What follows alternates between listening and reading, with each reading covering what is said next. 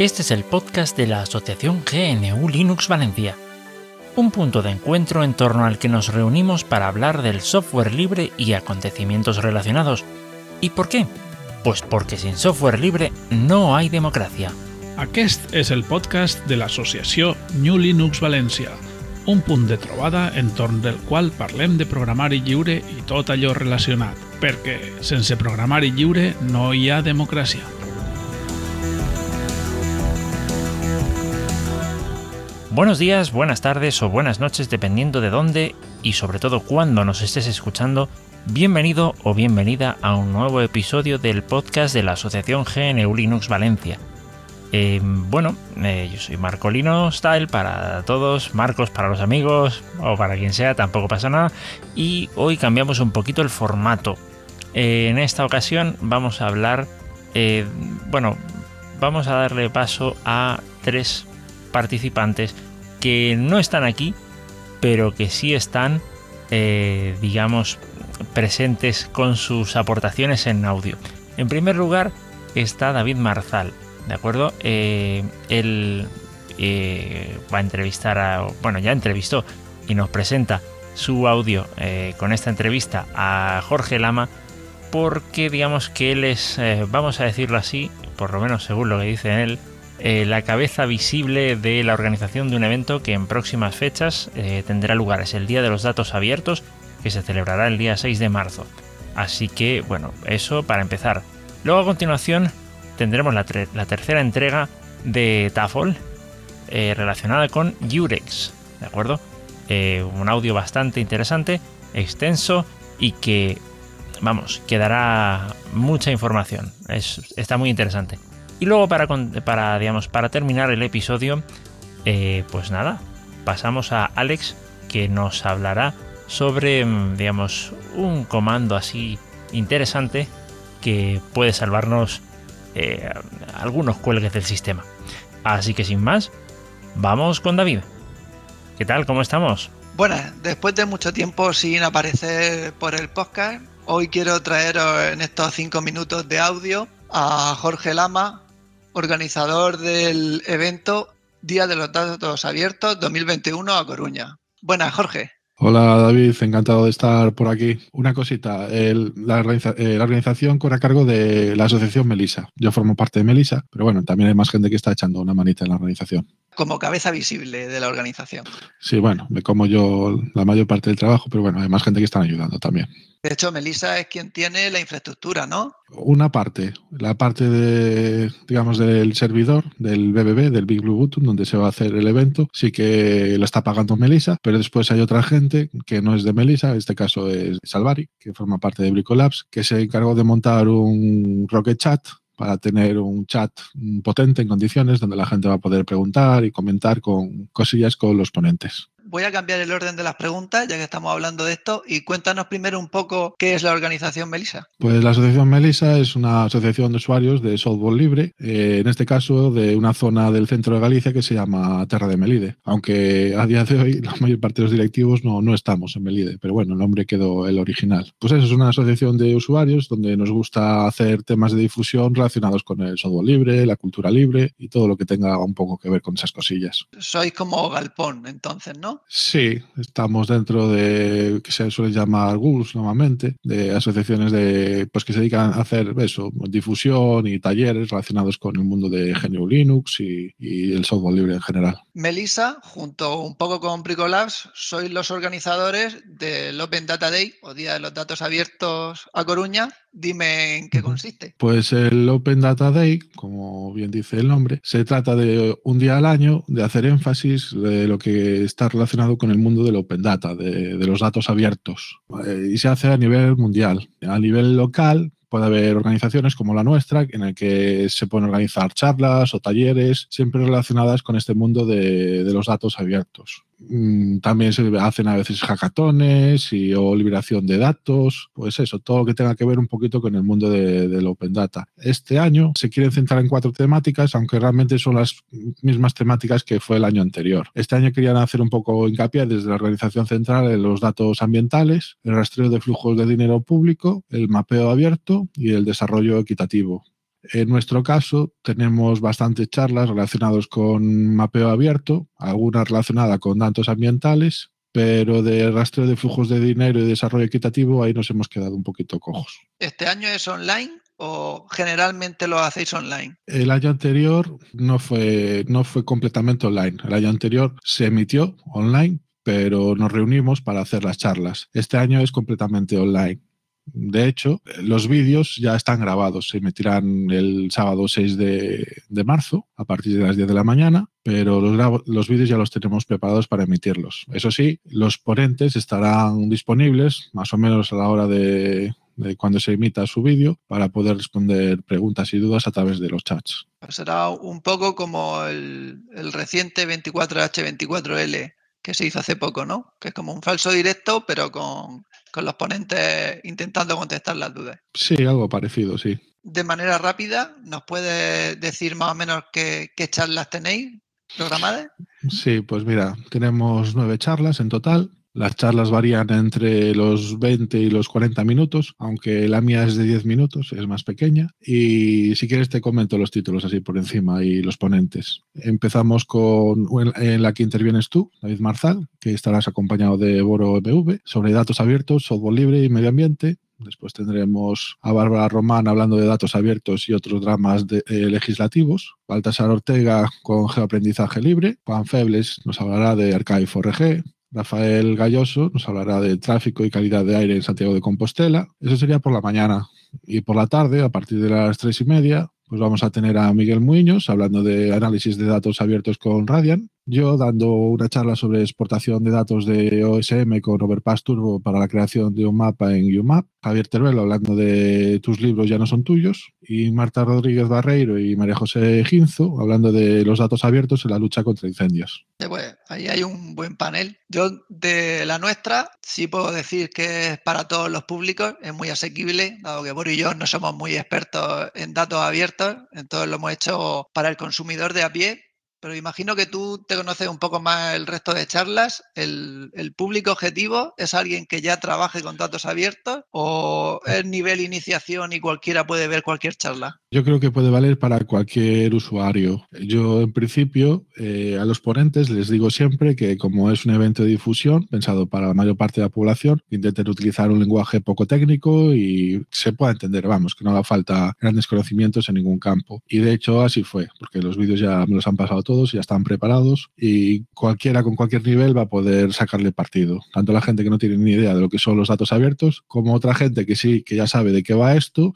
pero va a haber eh, pues nuevos repositorios o conocer nuevas iniciativas que se están llevando a cabo aprovechando el tema del Open Data.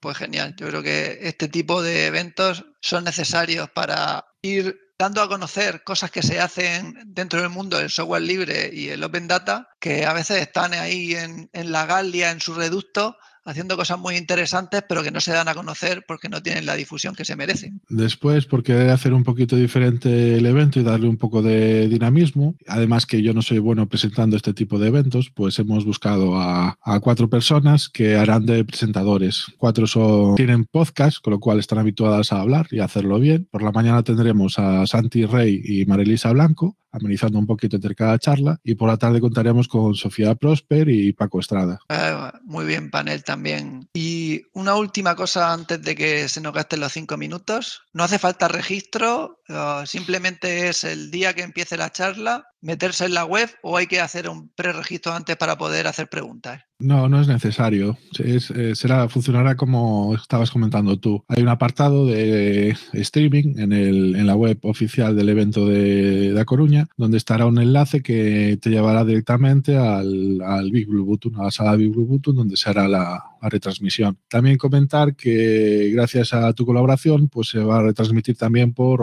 Oncast. Entonces también pondremos aquí el enlace a, a Oncast. Así tenemos varias alternativas para los que les gusta consumir mediante software libre los contenidos. Pues Oncast la verdad es que ahora mismo eh, el nuevo juguete en el tablero que le está dando muy buen resultado para hacer streamings uh -huh. autohospedados. Y como no, al ser un evento de Open Data, pues después del, del, día del evento colgaremos en abierto en diferentes repositorios los vídeos para que la gente los pueda descargar y visualizar y hacer lo que quiera con ellos. Van a estar en Archive4RG y también van a estar en Peertube. Genial, los dos referentes de, de cultura libre en multimedia. Y ya cerrando y cediéndole el testigo a los compañeros del podcast, ¿quieres terminar diciendo algo? Bueno, simplemente mencionar que la web del evento que estamos organizando aquí en Coruña sería odd 2021 acoruna.guila.io, que bueno, supongo que pondréis en los, en los datos de, del podcast. Y pondremos el enlace en las notas. Y poco más, creo que no, no se me ha quedado nada en el tintero. Pues muchas gracias primero por la parte que te toca de la organización Melisa por organizarlo, segundo por invitarnos a, a dos participantes de GNU Linux Valencia y tercero por venir aquí de visita a contárnoslo. Muchas gracias a vosotros por la colaboración en el evento y por la colaboración en la difusión de, de él también. Pues un saludo y le cedimos el testigo a los compañeros que siguen con el podcast. Hasta luego. Chao, chao. Muchas gracias, Jorge, David. Por supuesto, tomamos nota aquí del evento y vamos, y dejamos todos los datos en las notas del episodio. Ahora vamos a pasar al audio de Tafol, eh, que bueno, que nos cuenta un poquito más sobre esa, vamos, esa tercera entrega de Nurex, ¿de acuerdo? Entonces vamos a darle, vamos a darle paso. Adelante, Tafol. Hola a totes i a tots. Avui tenim una tercera entrega de la secció Lliurex al nostre podcast. En capítols anteriors vam parlar primer sobre què és Lliurex. Concretament va ser a l'episodi publicat el 23 de novembre de 2020. I després sobre els sabors de Lliurex, a l'episodi publicat el 30 de novembre de 2020. Avui reprenem la secció i explicarem un parell de coses.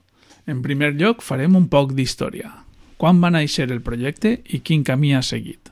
Després respondrem a la pregunta què puc fer amb Lliurex, descrivint les característiques que té. Així veureu si Lliurex és per vosaltres o no és per vosaltres. Jo estic convençut que sí. Per a posteriors capítols descriurem què cal per començar a treballar amb Lliurex, tant si volem un ordinador amb el sistema ja instal·lat, com si volem llançar-nos i incloure'l en un equip que tinguem a casa. A més, veurem la forma d'afegir lliures sense haver de llevar el sistema que tinguem al nostre ordinador. També veurem una cosa molt important, on trobar informació i ajuda una vegada hem començat. Doncs, si us sembla bé, comencem amb Història del projecte. Lliurex va començar el seu camí l'any 2003 i va publicar la seva primera versió el maig de 2005. La versió 5.05. No la versió 1, direu. Les versions de lliurex es numeren seguint el mateix criteri que fan a Ubuntu. El primer número correspon a l'any de la versió i el segon al mes de publicació. Per tant, aquesta primera versió es va publicar l'any 2005 en el mes de maig. Per això el número de versió correspon amb la versió 5.05. Aquesta primera versió de lliures estava basada en la distribució Debian, concretament en la versió 3.1, anomenada, a veure si ho dic bé, Debian Sarge, Sarge o Sarge o Sarge, no sé com, no sé com se diu la veritat. Bé, des d'aleshores, Lliures no ha parat mai d'evolucionar, créixer i millorar. En aquest moment anem ja per la versió 19.07 i pronte es publicarà la versió 21, probablement en juliol. Aquella versió de lliures, aquella primera versió, molava, però era difícil d'instal·lar. En 2007 hi hagué un canvi de distribució base, de Debian a Ubuntu. Això va suposar un salt substancial, ja que molts usuaris novells de Linux veiem lliures amb bons ulls, però ens agradava més la filosofia i el lema d'Ubuntu, que deia Linux per a éssers humans. Aleshores, Debian encara era per a gent un poc més experta i això es es traslladava també a Lliurex. De fet, eren molts els que ens agradava Lliurex, però a l'hora d'instal·lar a casa ens instal·làvem Ubuntu. Així que el canvi, el canvi de, de, de distribució base, ens va agradar molt, molt. Aquelles primeres versions de Lliurex eren criticades per per pertànyer al fenomen descrit per Paco Estrada en el seu podcast Compilando Podcast i el que anomena Mi Pueblex. És a dir, que eh, les crítiques deien que aportaven poc respecte d'altres distribucions més generalistes. Però, però bé, a poc a poc i al llarg de les diferents versions van anar integrant-se millores. Millores que, que fan de lliures una distribució adaptada a les necessitats dels centres educatius valencians. Eh, per exemple, en 2008 s'integren noves funcionalitats importants, com el traductor SALT, un traductor de la Generalitat Valenciana eh, entre els dos idiomes oficials de, de, de la comunitat, eh, que era una aplicació que ja existia, però en aquesta ocasió eh, es va treure una versió que s'integrava en la suite ofimàtica LibreOffice. Doncs amb Lliurex ja venia tot instal·lat i integrat en el sistema. També es va incloure un laboratori d'idiomes. Recorde que, que, que aquest laboratori es va anunciar amb, amb bombo i platerets. Al llarg de, de diferents versions s'incorporen adaptacions noves, els, els sabors que anomenàvem en l'anterior en l'anterior episodi, per a, per a usos en diferents entorns. Per exemple, el sabor per a biblioteques, el qual incloïa programari per a gestionar eh, tot el catàleg d'una biblioteca, el sabor d'aula de música o, o el sabor d'aula d'infantil, que incloïen aplicacions específiques bé per a música o, o diguem, en el cas de l'aula la, de infantil, un grafisme més adaptat a, als, als més xicotets, el sabor PIME, Eh, també els sabors específics per a muntar una aula d'informàtica, el sabor servidor i el sabor client. Bé, tot això suposava millores i, i el que estàvem dient, eh, adaptacions específiques per a les necessitats de la comunitat. Eh, també es van celebrar congressos de lliures. Cada cert temps es feia un congrés en diferents llocs del territori valencià. L'últim congrés es va celebrar a Castelló en 2015 a la Universitat Jaume I. En la dècada dels 2010 es van fer populars les jornades formatives, en les quals Lliures guanya cada vegada més usuaris i seguidors. Perquè un dels problemes que ha tingut sempre Lliures ha sigut la falta de popularitat. I en aquestes jornades pues, anava guanyant popularitat, ja que la gent descobria que Lliures és una passada. Una de les jornades més populars és la anomenada Ugi Lliurex, la qual es celebra cada any i encara se celebra, fins i tot en temps de pandèmia, tot i que ara se fa de forma no presencial. L'avantatge d'aquesta jornada és que es, es produeixen uns materials, uns vídeos eh, molt, molt interessants que queden allotjats en els servidors de, de l'Universitat Jaume I i, i estan disponibles per a tothom. Us anime a, a descobrir-los. Ugi Lliurex. Bé, no vull acabar aquest relat de la història sense parlar de la comunitat. Eh, la comunitat és el gran tresor del Lliurex i, des de, i del programari lliure en general. Al voltant de, de Lliurex s'ha creat una comunitat d'aprenentatge molt preuada, en la qual destaca la solidaritat i l'altruisme dels membres sempre disposats a ajudar a qui ho necessite allà on calga. Però bé, eh, de la comunitat parlarem en posteriors episodis. Anirem, anirem parlant un poc de la comunitat. Ara passarem al següent apartat en aquesta secció i descriurem les característiques del lliurex. Suposo que així hauríem de posar un jingle o una entradeta, no? Característiques del lliurex. Per a descriure-les ho farem tenint en compte dos aspectes. Els propòsits i les funcionalitats.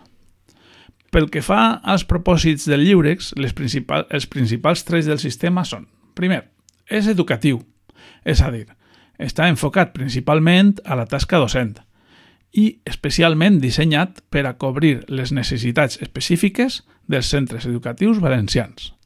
Disposa d'una àmplia selecció de recursos educatius preparats per a l'ús des de qualsevol lloc. Segon, és plurilingüe. Està disponible en les dues llengües oficials de la comunitat valenciana, però no solament això, sinó que també es pot canviar molt fàcilment la interfície eh, a uns altres i múltiples idiomes. Tercer, és accessible. Compta amb aplicacions que faciliten l'accés de les TIC des de la diversitat funcional de les persones. Quart, és lliure. Pot ser siga una cosa òbvia per vosaltres, però cal recordar-ho. Ser lliure significa que la seva llicència de programari permet instal·lar-lo i usar-lo en qualsevol PC compatible i per a qualsevol propòsit. No podem dir el mateix de tots els sistemes.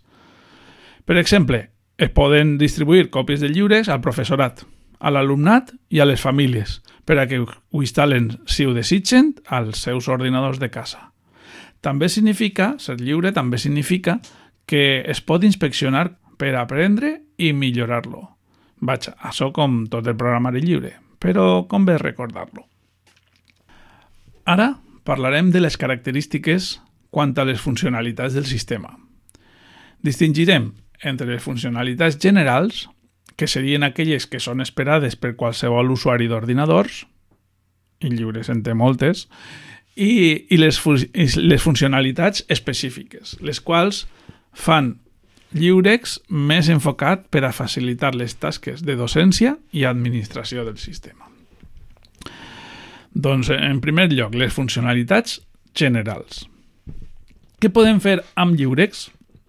No hi ha moltes diferències amb el que podem fer amb altres distribucions, però sí algun detall que el caracteritza. Passem a, a enumerar-les. Primer, i començant pel més senzill, podem editar textos, fulls de càlcul i presentacions amb les seues aplicacions ofimàtiques.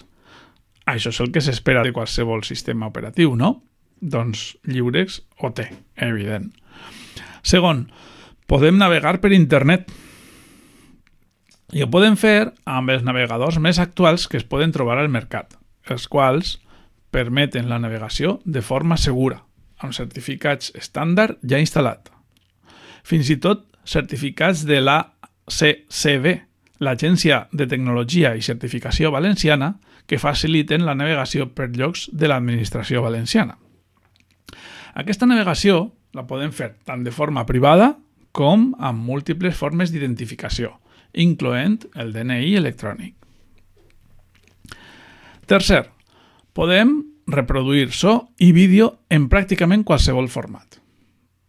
Quart, es disposen d'eines de disseny i edició, les més conegudes en el món del programari lliure, tant de disseny gràfic com d'edició fotogràfica com de vídeo. És a dir, que a qualsevol cosa que ens vulguem dedicar podem eh, fer-lo amb llibres.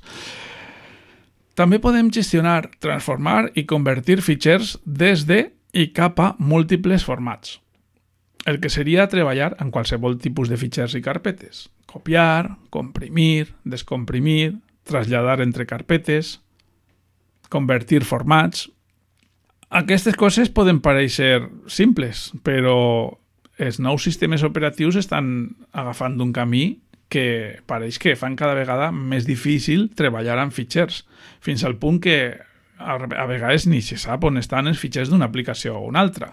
I si no, digueu-me si podeu treballar fàcilment amb features en un sistema operatiu com podria ser Android. Bé, en sisè lloc podem connectar i utilitzar diferents dispositius, gravadores de CD, de DVD o USB, escàners, impressores, adaptadors Wi-Fi, etc. Vaja, que el Lliures és compatible amb un nombre molt gran de perifèrics, la qual cosa ens permet, per últim, accedir al món Maker, val? el món del do-it-yourself o el d'internet de les coses. Doncs no està malament, no?, tot el que podem fer amb, amb lliures. Però, bé, no acaba així la cosa. Seguim ara amb les funcionalitats a escala d'administració i docència. Les que interessen si eres una persona docent, si eres estudiant, si eres pare o mare d'alumnat valencià o si tens una acadèmia o un centre docent. Aleshores, per què t'interessaria Lliurex? Doncs bé, inclou moltes ferramentes per a generar continguts digitals educatius, com per exemple Cloudbook, JClick Autor, Hot Potatoes, Excel Learning, OpenBoard, Journal o Moodle. Amb Lliurex es poden gestionar molt fàcilment múltiples comptes d'usuari amb diferents rols i permisos ja definits. També, una cosa molt important, es pot exercir el control d'una aula d'ordinadors. És a dir, es pot, des del compte del profe, posar restriccions als ordinadors de l'aula, enviar missatges, fer demostracions, llançar webs, aplicacions o ordres del sistema, etc. L'aplicació amb la qual es pot fer tot això s'anomena EPOPTES. En una aula d'ordinadors també es poden recol·lectar treballs realitzats per l'alumnat de forma senzilla i sense necessitat de connexió a internet. És a dir, eh, si estem en una aula d'ordinadors, hi ha una quantitat d'alumnes fent un treball i quan acaben l'han d'entregar al professor. Doncs no cal ni enviar-lo per correu electrònic, no cal tindre connexió a internet, no cal eh, passar per servidors de, de tercers, sinó que amb, amb lliures hi ha una eina xicoteta que permet que un, un profe puga arreplegar tots els treballs eh, que han fet l'alumnat en aquesta sessió, simplement eh, fent clic en el botó dret de, del, del ratolí a, damunt del treball, en una opció que és entregar al professor. Una altra cosa que, que podem fer, gràcies a lliures, és que podem establir múltiples tasques d'instal·lació, actualització i manteniment a tots els ordinadors. A més, ho podem fer amb assistents pensats per a usuaris no avançats. És a dir, sense ser un administrador de sistemes, podem mantindre molt fàcilment tota una aula d'ordinadors o fins i tot tots els ordinadors d'un centre. Eh, fins i tot és possible, per últim, afegir serveis de xarxa dins de, del, del que seria la xarxa del nostre centre, com per exemple establir un entorn virtual d'aprenentatge, com Moodle, o un sistema de videoconferències en la xarxa interna del centre o en la nostra pròpia xarxa, si és que el tenim a, casa o a una acadèmia o el que sigui, amb, amb Jitsi. Vaja, en definitiva, Lliurex totes les característiques d'un sistema operatiu modern, versàtil, funcional i pràctic. I fins i tot també es poden executar aplicacions dissenyades per a Windows amb l'emulador Wine, per si a cas n'hi havia alguna cosa que encara volíeu fer eh, i penseu que no es podia fer amb lliures. Doncs bé, eh, fins així la, la secció d'avui ja esteu convençudes i convençuts de que el lliure té tot el que necessiteu? Doncs no us perdeu el pròxim episodi amb la secció de lliures, perquè explicarem què cal per començar a treballar i també una cosa molt important, on trobar informació i ajuda per a lliures. Fins pronte. Por supuesto, por supuesto que nos vemos pronto y muchas gracias por la por, eh, vamos, esta tercera entrega de, digamos, todo lo relacionado con Yurex. Esperamos la siguiente. Eh, pasamos a Alex. ¿Qué tal? Hola, hoy la idea es que os quiero comentar un comando que os puede solucionar un poco el problema cuando se os congela el sistema o cuando más bien se os congela el servidor de las X o del Wayland o como se diga.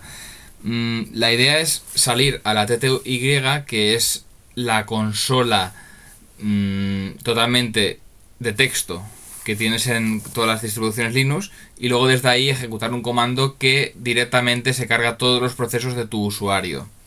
Esto también os puede servir si queréis matar todos los procesos del usuario que no quieres que se esté ejecutando. En este caso, lo que hay que hacer es apretar el botón Control, el Alt y el F1, F2 hasta el F6. Creo que el F8 y el F9 y F10 también, pero bueno, en principio es el F1. Control Alt F1 y una vez haya salido metes tu nombre de usuario tu contraseña y luego lo que tienes que ejecutar es el siguiente comando. sudo pkill la p y luego kill de matar guion u mayúscula y luego el nombre de usuario. Con esto que es sudo pkill guion u mayúscula y el nombre de usuario lo que consigues es acabar con todos los procesos de un usuario esto puede ser muy útil en caso de que tu sistema se bloquee y no puedas continuar trabajando en él y no quieras reiniciar o apagar el sistema directamente. Y bueno, eso es todo. Bueno, pues sin lugar a dudas es un, comando bastante útil eh, para cuando tengamos esos, esos cuelgues del sistema.